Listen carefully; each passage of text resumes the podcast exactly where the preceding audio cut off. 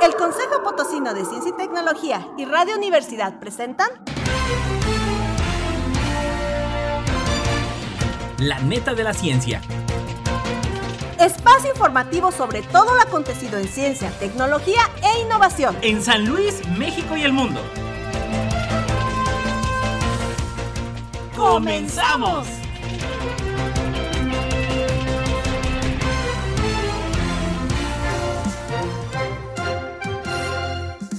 Tal? ¿Cómo le va? Muy, muy buenos días. Bienvenidos a la neta de la ciencia. Ya 27 de abril de 2023 va volando este año. Ya lo saben, sigan la transmisión a través del Twitter, Instagram y YouTube en arroba coposit. Y nos encuentran a través del Facebook como Consejo Potosino de Ciencia y Tecnología. Un gusto saludar a todos los que nos escuchan a través de la frecuencia 88.5 de FM, 1190 de AM y la neta de la ciencia a través de Spotify. Vámonos con los titulares. Titulares.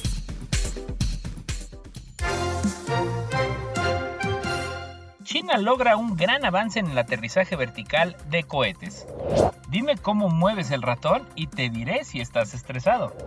Actividades en el espacio son prioritarias para el desarrollo de México.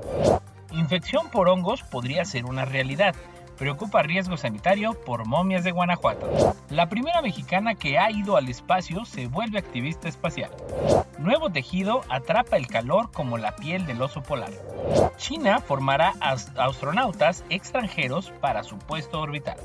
Cartografían la expansión del universo. Una vez más, Einstein tenía razón. China ya tiene fecha y asteroide para probar su misión de defensa planetaria. Desvelan el arma del dengue para invadir más fácilmente el organismo humano. El plan de la NASA para deshacerse de la Estación Espacial Internacional cuando quede inoperativa. El coeficiente intelectual se estanca, según un estudio. Así es el cohete Ariane 5 que nos llevará a Júpiter en una misión europea. Los pingüinos son claves para reciclar el hierro en las aguas de la Antártida. ¿Qué son las lunas heladas de Júpiter? el insólito lugar donde la Agencia Espacial Europea busca vida extraterrestre. Más sequía puede alterar los microbios del suelo que capturan carbono. En el espacio, NASA pone a prueba dispositivo de jóvenes mexicanos. Un rayo produce un mineral propio de meteoritos inédito en la Tierra. Mars Dune Alpha. Así es el hábitat de simulación que entrenará a astronautas para viajar a Marte. El dilema ético en la era de la tecnología abierta y la inteligencia artificial. La NASA confirma fuentes luminosas que desbordan límites físicos. OpenAI pagará a la gente que encuentre errores en sus servicios como ChatGPT. ¿Por qué los perros viven menos? Noticias locales. China logra un gran avance en el aterrizaje vertical de cohetes por World Energy Trade. La Academia de China de Ciencias, la CAS, la Chinese Academy of Science, confirmó que su empresa de vuelos espaciales comerciales CAS Space había realizado con éxito dicha prueba el jueves en Haiyang, en la provincia oriental de China de Shandong, según el, medio estatal Global Times. El prototipo de cohete K se elevó más de mil metros, descendió suavemente, redujo la velocidad gracias al empuje inverso del motor y aterrizó firmemente con una precisión de menos de 10 metros a una velocidad de menos de 2 metros por segundo. El ensayo, que duró unos 10 minutos, podría conducir en un futuro a la reutilización de las etapas de los cohetes, al igual que hace su homólogo estadounidense SpaceX. La prueba validó la comunicación y el seguimiento de las naves espaciales, así como la tecnología de medición bajo la influencia de agitaciones marinas. También confirmó la recuperación de la etapa del cohete en el mar. La recuperación en el mar puede suponer un importante ahorro de costes de lanzamiento, ya que la plataforma de aterrizaje puede estar en movimiento. Tras el aterrizaje podría perderse hasta un 40% de la capacidad de carga útil del cohete, aunque esta pérdida podría reducirse a la mitad mediante la recuperación en el agua. Los futuros modelos de cohetes como los lanzadores de carga pesada Lijian 3 y Lijian 3 utilizan la tecnología desarrollada para la recuperación de cohetes en el mar, lo que ayudará a la futura exploración espacial de China, más asequible y extensa, afirma el informe de Global Times. El gobierno chino abrió el mercado en 2014, permitiendo a las empresas de cohetes comerciales operar, inventar y competir, y ahora la industria espacial privada está intentando alcanzar a su homóloga estadounidense. La prueba de aterrizaje es una prueba de que China está acelerando sus capacidades para ponerse a la altura de SpaceX. Sin embargo, es incierto cuándo aterrizarán verticalmente en la Tierra los cohetes espaciales chinos. Dime cómo te mueve el ratón y te diré si estás estresado o estresada por SwissInfo. La forma en que movemos el ratón o tecleamos ante el ordenador cuando estamos en nuestro entorno laboral denota si estamos sufriendo estrés, según un estudio de los Institutos Federales Suizos de Tecnología, el ETH, en Zúrich. La investigación que publica hoy Journal of Biomedical Informatics observó a 90 personas en un ambiente laboral reproducido en un laboratorio y desarrolló un modelo a través de aprendizaje automático. Las personas estresadas mueven el puntero del ratón con más frecuencia y menos precisión y recorren distancias más largas en la pantalla, explicó la matemática Mara Nailin de los ETH. Por el contrario, aquellos que están relajados usan el ratón con rutas más cortas y directas para llegar a su destino final en la pantalla y se toman más tiempo en hacerlo. En cuanto al uso del teclado, las personas bajo estrés en la oficina cometen más errores al escribir, lo hacen a trompicones y mucho más pausas breves. Por el contrario, aquellos que están relajados escriben con menos pausas pero más largas. La conexión entre el estrés y el comportamiento al teclear y usar el ratón puede explicarse con lo que se conoce como la teoría del ruido neuromotor. El equipo desarrolló un modelo de estrés en el que 90 personas realizaban en un laboratorio tareas de oficina lo más parecidas a la realidad, como planificar citas y registrar y analizar datos. Los investigadores registraron el comportamiento de los participantes con el ratón y el teclado, así como su frecuencia cardíaca y varias veces les preguntaron cómo se sentía de estresados. Una parte de los participantes pudieron trabajar sin ser molestados, pero la otra tuvo que participar además en una entrevista de trabajo y de estos, algunos fueron interrumpidos repetidamente con mensajes de chat. Las frecuencias cardíacas de los participantes de los dos grupos no diferían tanto como en estudios previos y una razón puede ser que el grupo de control no estaba sin hacer nada, sino que seguía trabajando, pero sin distracciones, lo que se ajusta más a la realidad del lugar del trabajo. Estos descubrimientos aplicados correctamente podrían utilizarse en el futuro para prevenir precozmente el aumento del estrés en el lugar de trabajo, señala el estudio. Actividades en el espacio son prioritarias para el desarrollo de México, por Estefanía Santiago de Real Estate. La Cámara de Diputados aprobó una reforma constitucional en materia espacial que considera las actividades en el espacio prioritarias para el desarrollo de México, informó la Agencia Espacial Mexicana AEM. En virtud del dictamen aprobado y en consonancia con la actual era digital en el mundo, las actividades en el espacio ultraterrestre, incluso en la Luna y los cuerpos celestes, ahora se considerarán áreas prioritarias para el desarrollo nacional en los términos de la Constitución. El dictamen, que fue avalado con 462 votos a favor, 0 en contra y 25 abstenciones, y turnado al Senado para sus efectos constitucionales, destaca que la tecnología espacial para podrá coadyuvar a encontrar soluciones a problemas sociales de la mano del desarrollo tecnológico actual. Los legisladores coincidieron en que esta reforma sienta las bases para construir un nuevo capítulo de generación de conocimientos e innovación en el país, e incentivar la inversión pública y privada para la investigación y exploración del espacio, pero ahora con talento mexicano, dijo la Agencia Espacial Mexicana. Salvador Landeros Ayala, director general de la AEM, reconoció la voluntad del Poder Legislativo para lograr esta innovación gubernamental, por primera vez en la historia del país, a través de modificaciones en los artículos 28 y 73 de la Carta Magna. Esta reforma constitucional también contribuirá al desarrollo de la industria aeroespacial nacional, si se considera que en 2021 la economía espacial representó 370 billones de dólares en el mundo y en 2030 se estima alcance un valor de 648 billones y para 2040 un trillón de dólares. Infección por hongos podría ser una realidad.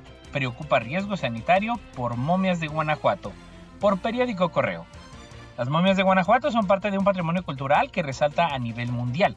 Su importancia es debido a que los cadáveres lograron preservarse naturalmente por muchos años, sin ningún tipo de vendajes o embalsamientos.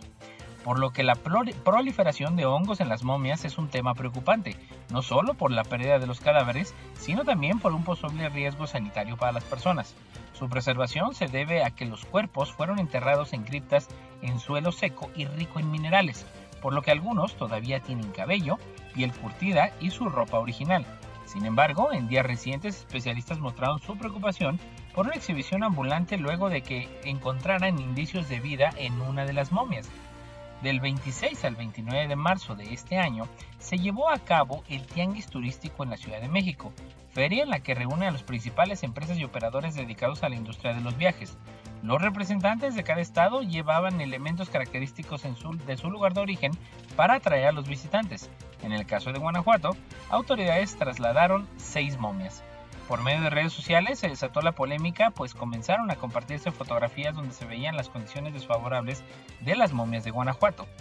En el caso de Guanajuato, autoridades trasladaron seis momias al tianguis turístico en la Ciudad de México. Sin embargo, el Instituto Nacional de Antropología e Historia, el INA, organización que se encarga de proteger el patrimonio histórico, negó haber autorizado dicho traslado.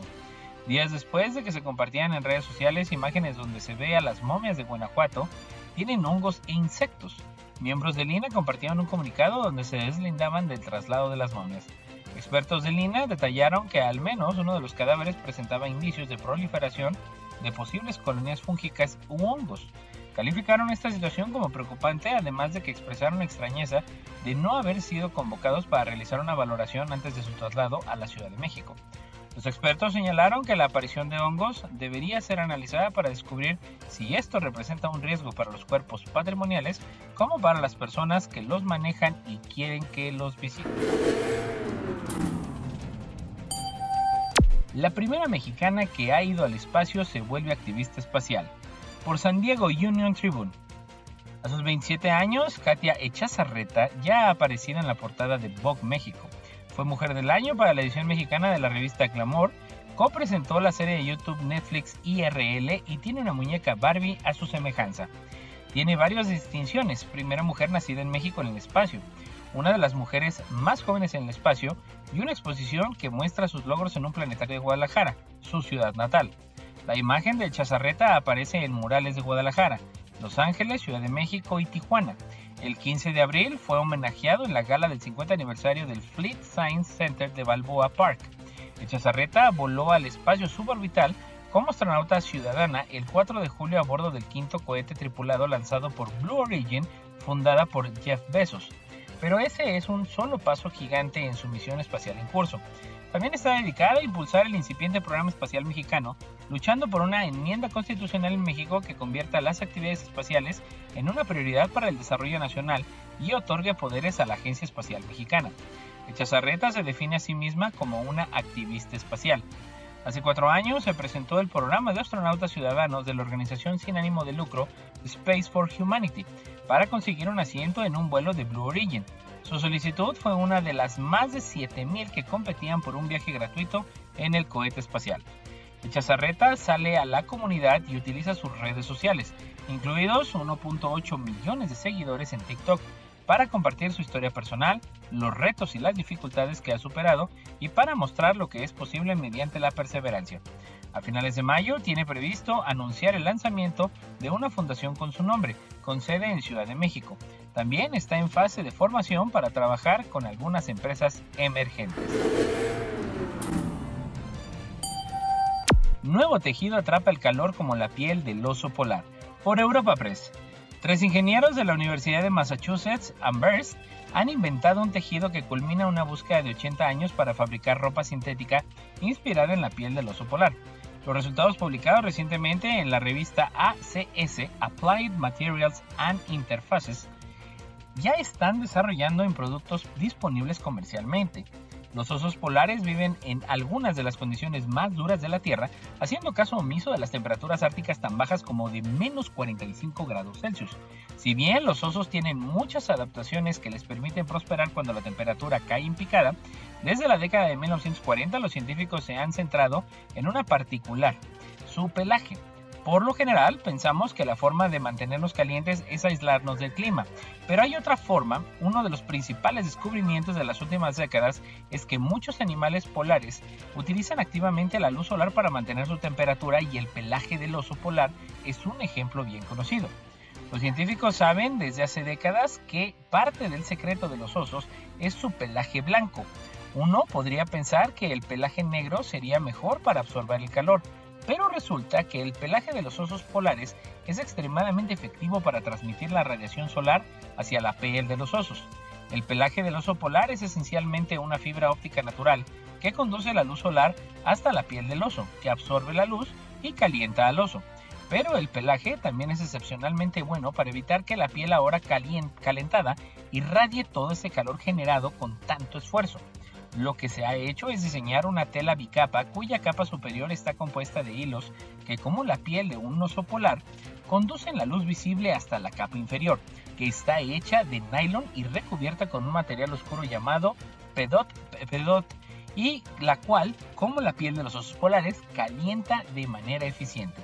Tan eficiente que una chaqueta hecha de dicho material es un 30% más liviana que la misma chaqueta hecha de algodón, pero lo mantendrá cómodo a temperaturas de 10 grados centígrados más fría de lo que podría soportar una chaqueta de algodón siempre que el sol brille o una habitación esté bien iluminada. China formará astronautas extranjeros para su puesto orbital. Por Los Angeles Times.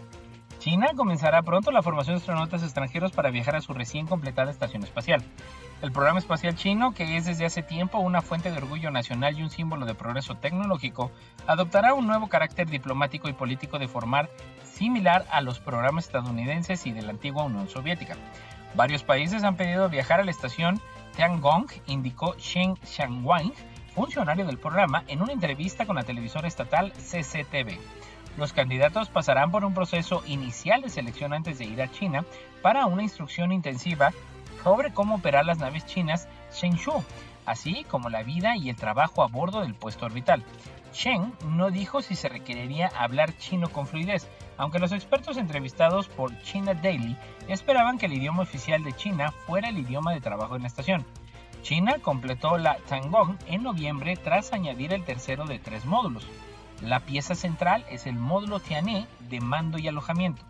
Beijing construyó su propia estación tras verse excluida de la Estación Espacial Internacional, principalmente por las objeciones estadounidenses sobre los estrechos lazos del programa espacial chino con el Ejército de Liberación Popular, la rama militar del Partido Comunista Chino que gobierna el país.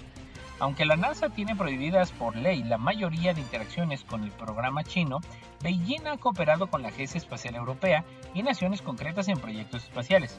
Sin embargo, el director general de la ESA, Joseph Bacher, dijo que en enero que la Estación Espacial Internacional es la prioridad de la agencia y no hemos visto buen político ni presupuesto ni la intención de implicarnos en una segunda estación espacial, es decir, en participar en la Estación Espacial China. La Tiangong de 66 toneladas es mucho más pequeña que la Estación Espacial Internacional de 465 toneladas. Puede alojar hasta 6 astronautas, aunque cada misión de 6 meses se compone de apenas 3. China se convirtió en 2003 en el tercer gobierno que ponía un astronauta en órbita por su cuenta, después de la Unión Soviética y Estados Unidos. El país también ha tenido éxitos en misiones no tripuladas. Su vehículo, Yutu-2, fue el primero en explorar el poco conocido lado oculto de la Luna. Su sonda, Chang'e 5, regresó en diciembre de 2020 y llevó rocas lunares a la Tierra por primera vez desde la década de 1970, y otro vehículo chino busca indicios de vida en Marte. Cartografía en la expansión del universo. Una vez más, Einstein tenía razón. Por Info. Un equipo de investigadores ha cartografiado el cielo y ha obtenido un mapa de la materia oscura desde las profundidades del universo hasta hoy. Una nueva y revolucionaria imagen que confirma que las estructuras masivas crecen y curvan la luz, tal y como lo predijo Einstein. Y es que mientras que los antiguos filósofos se tenían que conformar con imaginar los orígenes del universo, los cosmólogos modernos disponen de modernas herramientas que desvelan su evolución y estructura. La cosmología moderna comenzó a principios del siglo XX con el desarrollo de la teoría de la relatividad general de Einstein, quien predijo fenómenos tan extraños pero reales como que los objetos cambian su forma en altas velocidades. Ahora, gracias a las nuevas tecnologías, los científicos del telescopio cosmológico de Atacama, el ACT, han conseguido cartografiar la materia oscura invisible a través del cielo desde hace 14 mil millones de años hasta hoy y demostrar que las estructuras masivas crecen y curvan la luz. La materia oscura representa el 85% del universo e influye en su evolución. pero es difícil de detectar porque no interactúa con la luz ni con otras formas de radiación electromagnética. Que se sepa, solo interactúa con la gravedad. Para localizarla, las más de 160 colaboraciones del equipo científico del Telescopio Cosmológico de Atacama en los Andes chilenos han observado la luz que emana de los inicios de la formación del universo, el Big Bang cuando el universo solamente tenía 380.000 años. Esta luz que impregna todo el universo es la radiación cósmica de fondo de microondas o CMB. El equipo científico ha observado cómo la atracción gravitatoria de estructuras grandes y pesadas, incluida la materia oscura, deforman el CMB en su viaje de 14 mil millones de años hasta nosotros, igual que una lupa curva la luz al pasar por su lente, describe el estudio difundido el martes pasado. Pero la imagen obtenida por el equipo de ACT permite determinar con precisión que los enormes grumos que se ven en el mapa tienen el tamaño exacto. El observatorio Simmons llevará a cabo futuras observaciones en el mismo lugar con un nuevo telescopio que debería estar operativo en 2024 y será capaz de cartografiar el cielo casi 10 veces más rápido que ACT. China ya tiene fecha y asteroide para probar su misión de defensa planetaria. Por la sexta. Las agencias espaciales quieren establecer en la Luna y también conocer Marte. Otra misión que les ocupa es la defensa planetaria, conocer cómo pueden proteger a la Tierra de un posible impacto por parte de un asteroide potencialmente peligroso es crucial para mantener la vida en el planeta durante más tiempo. En septiembre de 2022, la NASA ya demostró que se podía lograr, impactó su sonda DART contra el asteroide Dimorphos y logró desplazarlo 33 minutos. Así pudo también cambiar su órbita y estudiar la cola de escombros que dejó el golpe. Ahora China planea hacer lo mismo. En diciembre ya se hablaba de que el impacto se realizaría contra el asteroide 2020 PN1. Sin embargo, nuevas afirmaciones apuntan a que la Agencia Espacial China ha elegido un nuevo asteroide, el 2019 BL5. Se trata de un asteroide de 33 metros de diámetro, más o menos como un autobús escolar. En 2019, el 2019 VL5 fue visto por primera vez precisamente en el año 2019 cuando se acercó a la Tierra. China planea lanzar la sonda que lo observe e impacte contra él en 2025. Esta herramienta viajará a bordo de un cohete Long March 3B según Space News. Durante el trayecto, dos naves espaciales se separarán y mientras que una impacta contra el asteroide 2019 VL5, la otra observará el golpe y enviará señales y datos a la Tierra acerca del mismo. Se estima que este impacto se produzca a unos 6.4 km por segundo y que la velocidad del asteroide se altere unos 5 centímetros por segundo. Desvelan el arma del dengue para invadir más fácilmente el organismo humano. Por Suicinfo. Unas moléculas en la saliva del mosquito transmisor del dengue debilitan el sistema inmunológico humano y ayudan a que la infección se afiance en el organismo, explica Mariano García Blanco, jefe del equipo que ha descubierto esta poderosa arma de un virus y que afecta a millones de personas. El descubrimiento publicado en la revista PLOS Pathogens fue hecho en dos laboratorios dirigidos por el científico estadounidense de origen puertorriqueño y español en Singapur y Texas. Es un paso más para comprender la facilidad con que se transmite este virus que afecta a unos 390 millones de personas al año y mata a 21.000 según datos de organismos de salud pública. En una entrevista con F. García Blanco, un reconocido especialista en biología y virología, dice con orgullo que una de las integrantes del equipo de Singapur, Xi Xia-Ye, fue la que descubrió la presencia de moléculas de ácido ribonucleico, SRFRNA, producido por el virus en la saliva de las hembras de mosquito infectadas de dengue. Otra investigadora, Tania Striles, canadiense de origen ucraniano, fue quien visualizó cómo funciona el mecanismo en el laboratorio de Texas.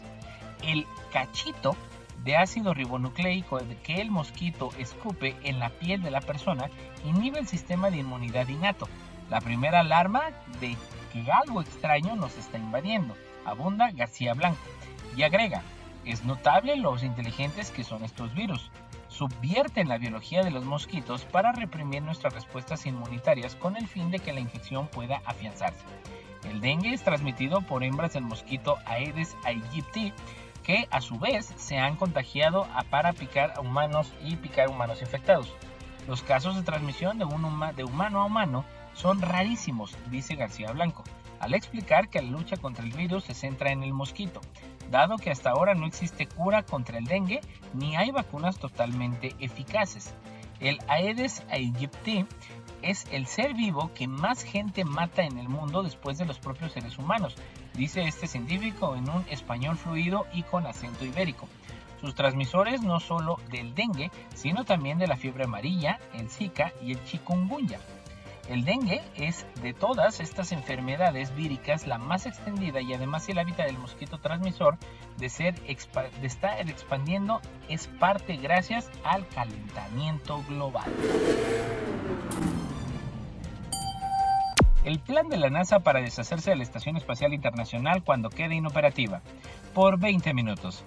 La Estación Espacial Internacional, o ISS, es un proyecto de colaboración multinacional entre cinco agencias espaciales, como la NASA, Roscosmos, la Agencia Japonesa de Exploración Espacial, mejor conocida como JAXA, la Agencia Espacial Europea, la ESA, y la Agencia Espacial Canadiense, la CSA. En sus orígenes, la ISS se construyó para ser un laboratorio, observatorio y fábrica a la vez que suministra transporte, mantenimiento y una base en la órbita terrestre baja para misiones lunares, marcianas y de asteroides. Y actualmente proporciona una plataforma para hacer investigaciones científicas para llevar a cabo cualquier experimento espacial. Si nos remontamos a la fecha de lanzamiento, el 20 de noviembre de 1998, se produjo el lanzamiento del primer módulo de la Estación Espacial Internacional desde el cosmódromo de Baikonur en Kazajstán, siendo el comienzo del ensamblaje en órbita del extraordinario complejo espacial según la ESA. La ISS podría finalizar su actividad espacial en 2031, después de casi 25 años de actividad Además de que Space.com informa que la NASA quiere desarrollar una nave espacial capaz de dirigir la Estación Espacial Internacional a una destrucción controlada en la atmósfera de la Tierra, cuando se acabe su tiempo en órbita.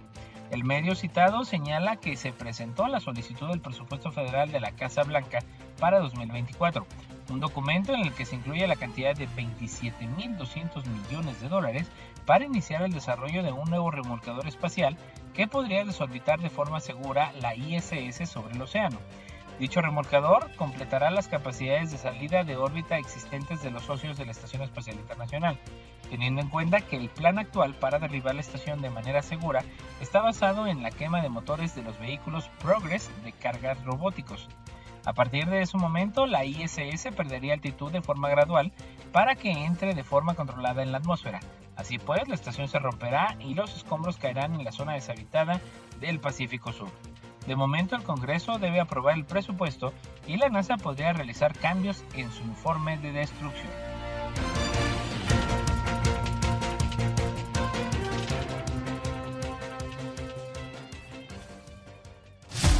Importa en qué parte del mundo estés, recuerda sintonizarnos en la web radio y.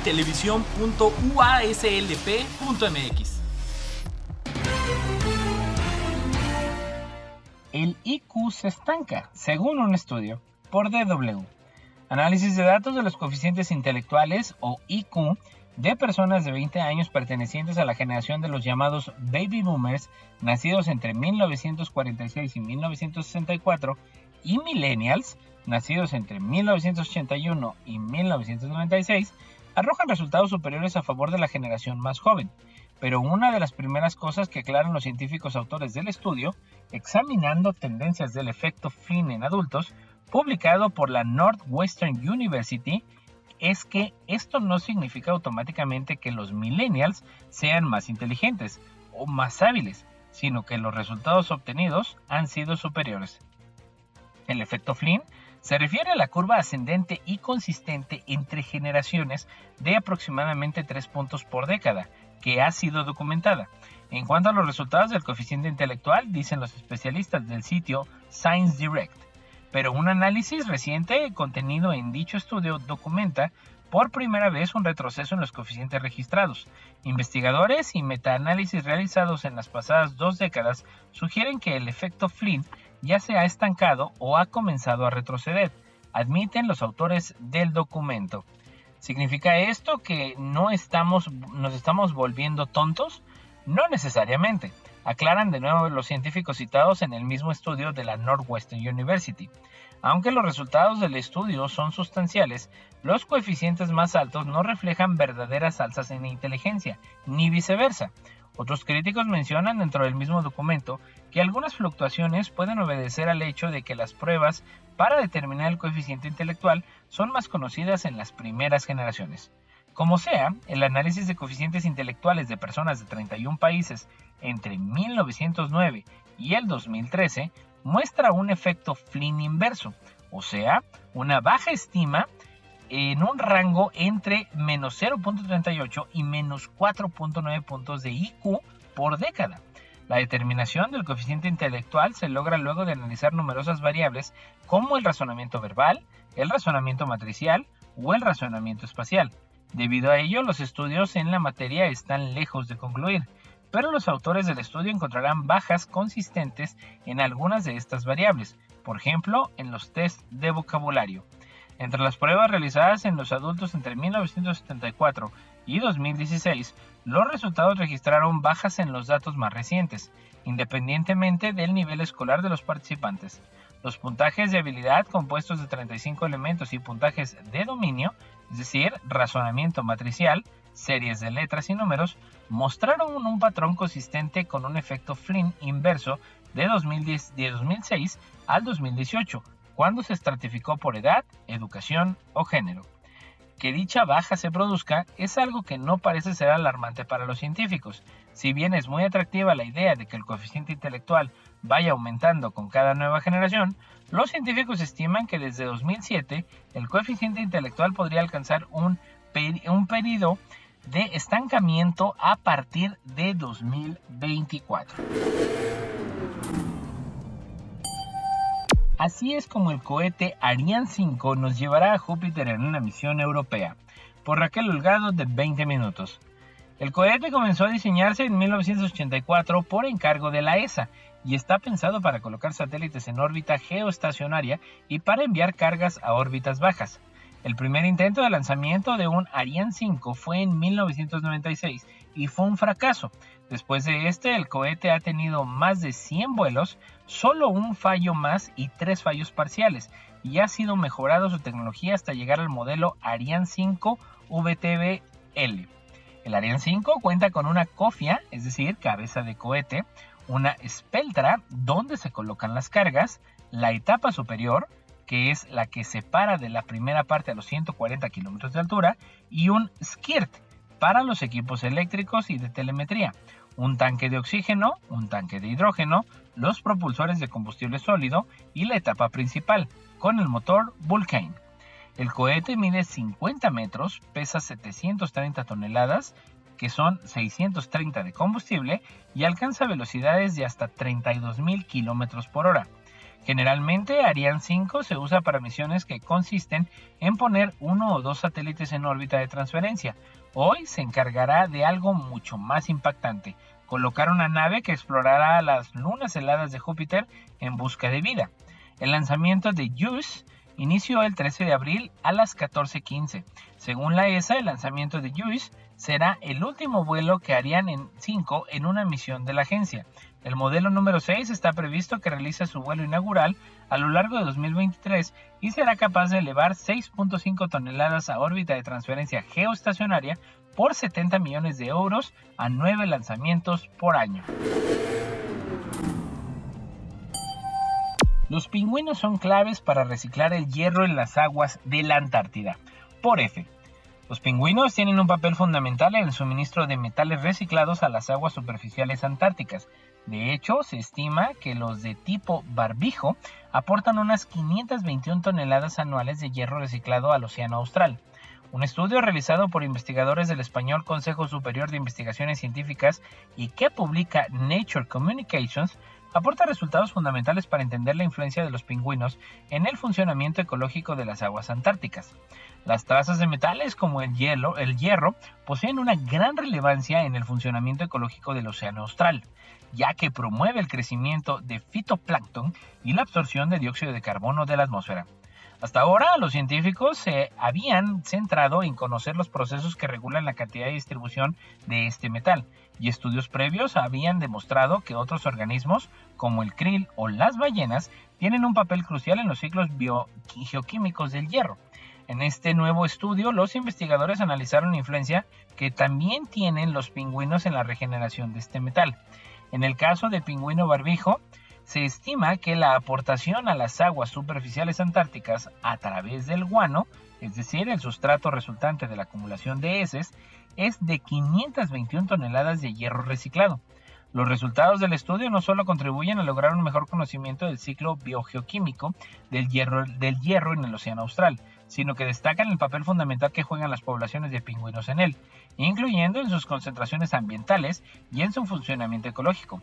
El estudio se ha centrado en la colonia de pingüinos Barbijo, Collado, Vapor, ubica al oeste de la isla Decepción, de la que se realizó un censo a través de imágenes de drones y diversos softwares para estimar el número de ejemplares. Además, se recogieron muestras de guano mediante un sistema de recolección que permite obtener guano fresco sin interferencia con el suelo de su posterior caracterización química. Por último, se recolectaron muestras de agua costera a través de drones que permitieron llegar a zonas que eran inaccesibles desde la embarcación. ¿Qué son las lunas heladas de Júpiter? El insólito lugar donde la Agencia Espacial Europea busca vida extraterrestre. La Agencia Espacial Europea, la ESA, anunció que investigará las lunas heladas de Júpiter con el objetivo de confirmar si se trata de zonas potencialmente habitables. Esta misión de Jupiter Icy Moons Explorer explorará el planeta más grande del sistema solar y el quinto en orden de lejanía del Sol. La ESA ultima los preparativos para el lanzamiento de esta ambiciosa misión europea hacia el sistema de Júpiter, informó la ESA a través de un comunicado oficial. Las lunas heladas son una clase de satélites naturales que poseen superficies compuestas mayoritariamente de hierro. Estas pueden contener un océano debajo de su terreno e incluir un núcleo rocoso de silicatos o rocas metálicas. Júpiter cuenta con un centenar de ellas. Las tres más conocidas son Europa, Gamínedes y Calisto. La misión está, que estuvo programada para el jueves 17 de abril y la nave se lanzó desde el Puerto Espacial Europeo de Courón, ubicado en la Guyana francesa. A partir de ahí comenzó su viaje de 8 años hacia Júpiter. De acuerdo a los cálculos, en 2031 entrará en órbita y realizará más de 35 investigaciones hasta 2035. Según subrayó esa, será la primera vez que una sonda gravita en torno a una luna que no sea la nuestra. Asimismo, se tratará de último proyecto en lanzarse a bordo de una nave llamada Ariane 5 antes de que la siguiente, el sucesor, esté listo. La Agencia Espacial Europea considera estos satélites helados como objetivos planetarios y posibles zonas habitables. De esta manera, el objetivo de la misión es determinar si es posible que exista vida en Júpiter. Más sequía puede alterar los microbios del suelo que capturan carbono. Por Europa Press. El suelo almacena más carbono que las plantas y la atmósfera juntas, pero la creciente gravedad de las sequías podría alterar el delicado ecosistema microbiano que lo hace posible. En un estudio publicado en la revista Trends and Microbiology, el ecólogo microbiano de la Universidad de California, Irvine, Steve Allison, advierte que la salud del pueblo y los futuros niveles de gases de efecto invernadero podrían verse afectados si los microbios del suelo se adaptan a la sequía más rápido que las plantas. Afirma que es preciso comprender mejor cómo responden los microbios a la sequía para poder gestionar la situación tanto en la agricultura como en la naturaleza. Algunos microbios del suelo toman el carbono de las plantas en descomposición y lo almacenan en el suelo, mientras que otros devuelven el carbono vegetal a la atmósfera. El carbono que acaba en el suelo es beneficioso de múltiples maneras. En el espacio, NASA pone a prueba dispositivo de jóvenes mexicanos por Conectatec. Escuché el estruendo de los propulsores de cohetes, sentí en todo mi cuerpo una vibración muy fuerte y después vi cómo todo el cielo se iluminó. Quedé en shock unos segundos y sentí ganas de llorar por la emoción. No podía creer que en algo en lo que trabajé haya ido al espacio. Así relata Valeria Bastida, estudiante de arquitectura del TEC de Monterrey, su experiencia al ser invitada por la NASA para presentar el lanzamiento del cohete Falcon 9 de SpaceX donde viajó a un mecanismo que ella y otros 15 jóvenes mexicanos diseñaron. Se trata de URICH, un dispositivo flexible de, que mediante elasticidad y la deformación de su material logra transmitir fuerza y generar movimiento. Este mecanismo fue enviado a la Estación Espacial Internacional, donde su comportamiento y resistencia serán puestos a prueba durante seis meses, con la posibilidad de, si resulta exitoso, ser parte en un futuro de proyectos aeroespaciales.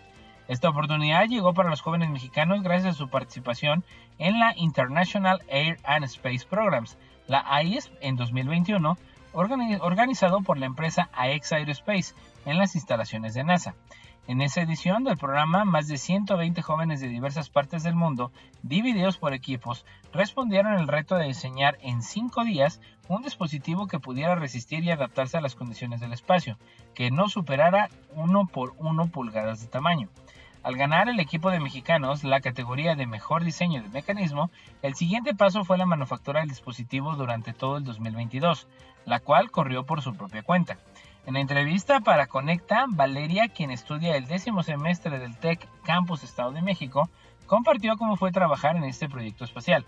La estudiante de 25 años platicó que apoyó en el diseño de la estructura de Ulrich, un mecanismo capaz de deformarse ante cambios de temperatura para generar movimiento. Asimismo, platicó que tras analizar cerca de 33 materiales y hacer pruebas con tres de ellos, fue manufacturado con fluorsilicona, material que puede expandirse y contraerse ante cambios de temperatura.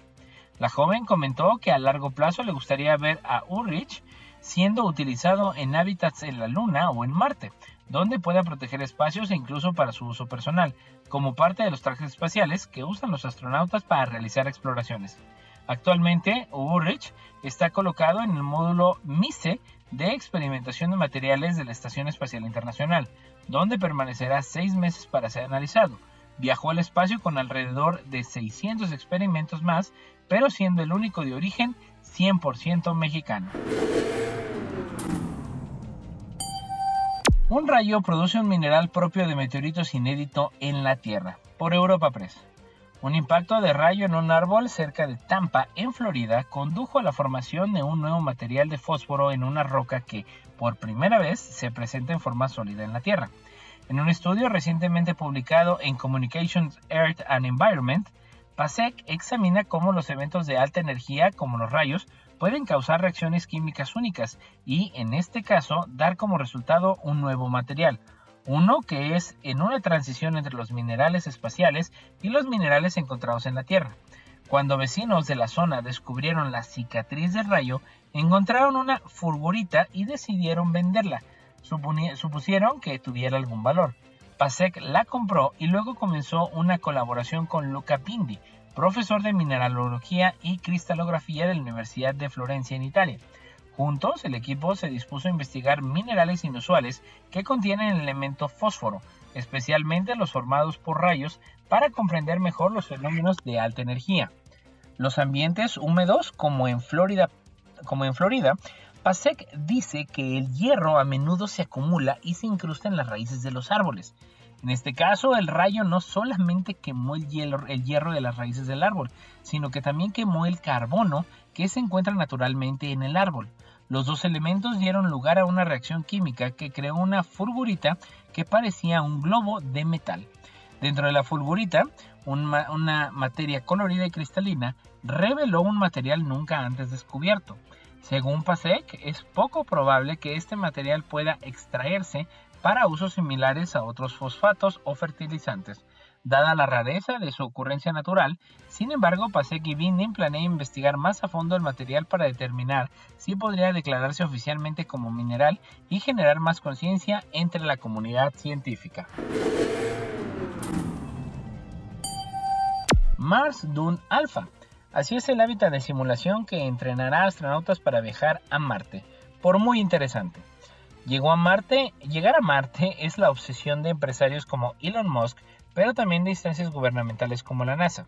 El ser humano ya está preparado para lograr dicha hazaña, que no está exenta de grandes retos. Un ejemplo de ello es el recién construido hábitat de simulación de Marte, Mars Dune Alpha, que se encuentra en la gran base de investigación de la NASA en Houston, Texas. En este complejo de 160 metros cuadrados vivirán cuatro astronautas durante un año. Tendrán a su disposición cuatro habitaciones pequeñas, dos cuartos de baño, un gimnasio y una zona de descanso con sofás de piel. El objetivo es recrear cómo sería una base humana en el planeta rojo y las exigencias para vivir en ella. Mars Dune Alpha incluye una granja vertical para cultivar vegetales y plantas, también cuenta con un gimnasio, una sala dedicada a la atención médica y varios puestos de trabajo. Estar en Marte es una hazaña para la cual los astronautas tendrán que estar bien preparados mental y físicamente. A los niveles de radiación hay que sumarle temperaturas cambiantes y un año que dura 687 días. Los astronautas también dispondrán de una cinta de correr sobre la que caminarán suspendidos de correas para simular la menor gravedad de Marte. La Mars Dune Alpha dispone incluso de una exclusa de aire que conduce a una reconstrucción del entorno marciano, incluyendo el suelo rojo típico del planeta. Serán cuatro voluntarios los que comiencen la primera prueba este verano en la Mars Dune Alpha, en esta etapa, la NASA vigilará la salud física y mental de los voluntarios para comprender mejor cómo los seres humanos pueden soportar un aislamiento tan prolongado.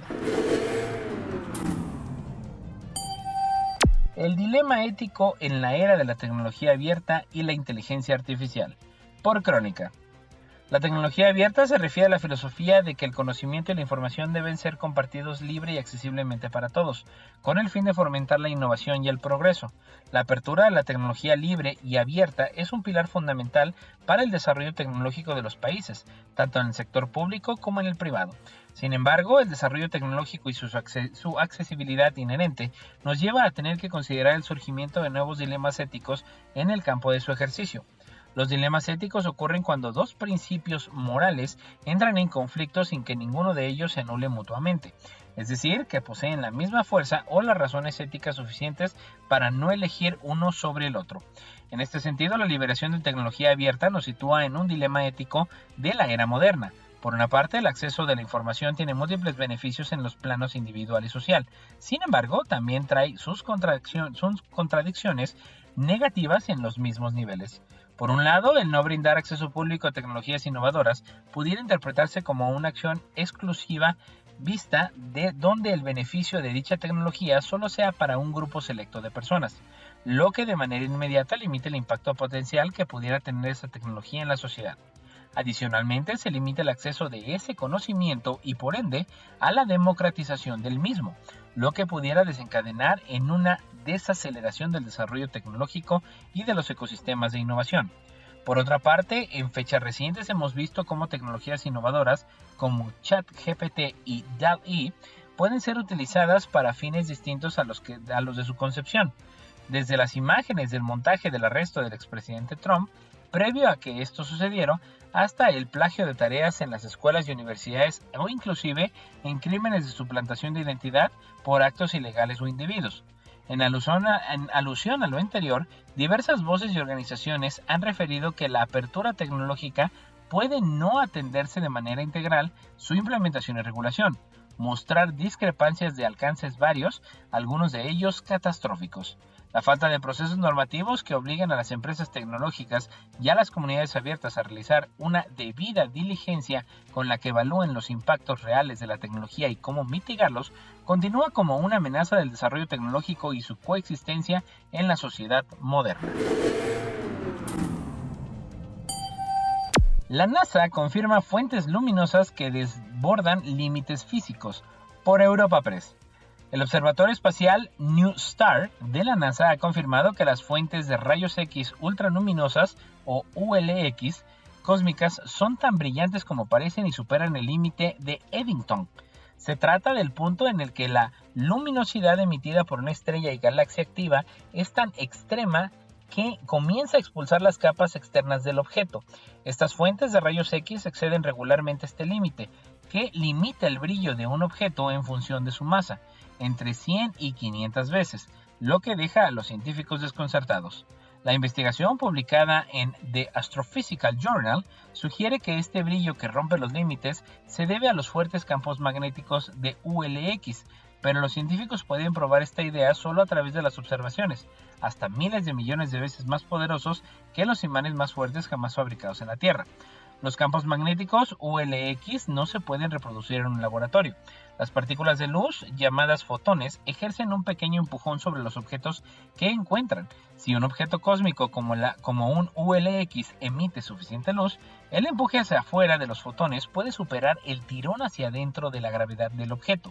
Como esto sucede, un objeto ha alcanzado el límite de Eddington y una teoría, la luz del objeto empujará cualquier gas u otro material que caiga hacia él. Ese cambio, cuando la luz supera la gravedad, es significativo porque el material que cae sobre un ULX es la fuente de su brillo. Esto es algo que los científicos observan con frecuencia en los agujeros negros, cuando su fuerte gravedad atrae el gas y polvo perdidos. Esos materiales pueden calentarse y irradiar luz. Los científicos solían pensar que los ULX debían ser agujeros negros rodeados de brillantes cofres de gas. Al igual que los agujeros negros, las estrellas de neutrones se forman cuando una estrella muere y colapsa, empaquetando más que la masa de nuestro Sol en un área no mucho más grande que una ciudad del tamaño medio. Esta increíble densidad también crea una atracción gravitacional en la superficie de la estrella de neutrones aproximadamente 100 billones de veces más fuerte que la atracción gravitatoria en la superficie de la Tierra. El gas y otros materiales arrastrados por esa gravedad se aceleran a millones de millas por hora, liberando una tremenda energía cuando golpean la superficie de la estrella de neutrones. Esto produce la luz de rayos X de alta energía que detecta New Star. OpenAI pagará a la gente que encuentre errores en sus servicios, como ChatGPT, por SwissInfo. La compañía de investigación de inteligencia artificial AI, OpenAI, anunció este el miércoles pasado que dará recompensas económicas de entre 200 y 20 mil dólares, es decir, alrededor de entre 182 y 18 mil 218 euros, a aquellos que reporten errores en los servicios que ofrece la empresa, entre ellos su chatbot como IA ChatGPT. Creemos que la transparencia y la colaboración son cruciales para abordar esta realidad. Es por eso que invitamos a la comunidad global de investigadores de seguridad, piratas informáticos éticos y entusiastas de la tecnología para que nos ayuden a identificar y abordar las vulnerabilidades en nuestros sistemas. Anoten un comunicado de la compañía liderada por Sam Altman. Las recompensas van desde 200 dólares por hallazgos de baja gravedad hasta 20 mil por descubrimientos excepcionales y los informes se pueden enviar a través de la plataforma ciberseguridad BugCrowd. OpenAI indica que estos pagos se hacen para incentivar las pruebas y como muestra de agradecimiento. No obstante, no se darán recompensas por liberar ChatGPT de su programa fuente, término conocido como jailbreak, o hacer que el chatbot genere código o texto malicioso. Los problemas relacionados con el contenido de las indicaciones y respuestas del modelo están estrictamente fuera del alcance y no serán recompensados, indica la página BuzzCrowd de OpenAI. Desde que ChatGPT se lanzó al público, varios usuarios han subido a las redes ejemplos de conversaciones en la que el chatbot daba respuestas perturbadoras. ¿Por qué los perros grandes viven menos? Por Europa Press. Científicos han explicado por primera vez por qué los perros más grandes tienen una esperanza de vida más corta que los perros más pequeños. Concluyen que la cría selectiva por tamaño ha hecho que las razas grandes sean más susceptibles al cáncer. Expertos de la Universidad de Adelaide, en Australia, examinaron las causas de las diferencias entre la esperanza de vida y la muerte en 164 razas de perros, que van desde chihuahuas hasta gran danés. El estudio que se publicó en la revista The American Naturalist encontró que la esperanza de vida más corta era consistente con la teoría de envejecimiento conocida como optimización de la historia de vida o suma desechable. Esta teoría se basa en la idea de que si inviertes la mayor parte de tus recursos y energía en el crecimiento y la reproducción, no puedes invertirlos también en la reparación celular y las defensas contra el cáncer. Aunque los resultados de esta encuesta pueden ser preocupantes para los dueños de perros grandes, los investigadores predicen que las razas más grandes evolucionarán para desarrollar mejores genes para combatir el cáncer. Esta investigación fue resultado de un estudio de análisis comparativo de un año de duración que utilizó datos públicos sobre razas de perros en todo el mundo. Yo le quiero agradecer mm, de verdad por seguirnos como cada semana en la neta de la ciencia. Muchas gracias a Lalo Carrillo en los controles. Ya sabe, tenemos una cita el próximo jueves en punto de las 11 de la mañana. Aquí a través del 88.5 de FM en Radio Universidad. Nos escuchamos en la próxima. Esto fue...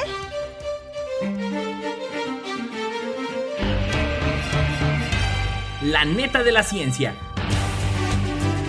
Noticiero de Ciencia, Tecnología e Innovación. Presentado por el Consejo Potosino de Ciencia y Tecnología y Radio Universidad.